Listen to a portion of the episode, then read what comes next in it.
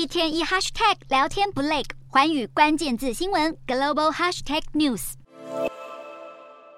美国众议院以压倒性票数通过新法案，要禁止出售战略储油给中国。根据法案内容，禁售的对象囊括所有中国共产党拥有或是控制的实体。提出这项法案的共和党议员罗杰斯表示，美国的战略储油是为了应对自然灾害造成的能源中断，而不是为了帮助中国。出于政治目的，将战略储油出售给中国，是对国家安全的重大威胁。至于民主党议员帕隆则认为，他也同意禁售石油给中国。但是这个做法应该扩大到所有对手国家。新的法案无法完全解决问题。即便如此，这项法案最终还是以三百三十一票赞成高票通过。除了共和党议员的支持以外，另外还有一百一十三名民主党员投下同意票。自从共和党主控众议院以后，对中国的鹰派立场似乎越来越鲜明。日前，众议院才投票通过要设立对中特别委员会，重新评估所有对中政策。众院议长麦卡锡在全院演说时就表示，两党取得共识，信任共产中国的时代已经结束。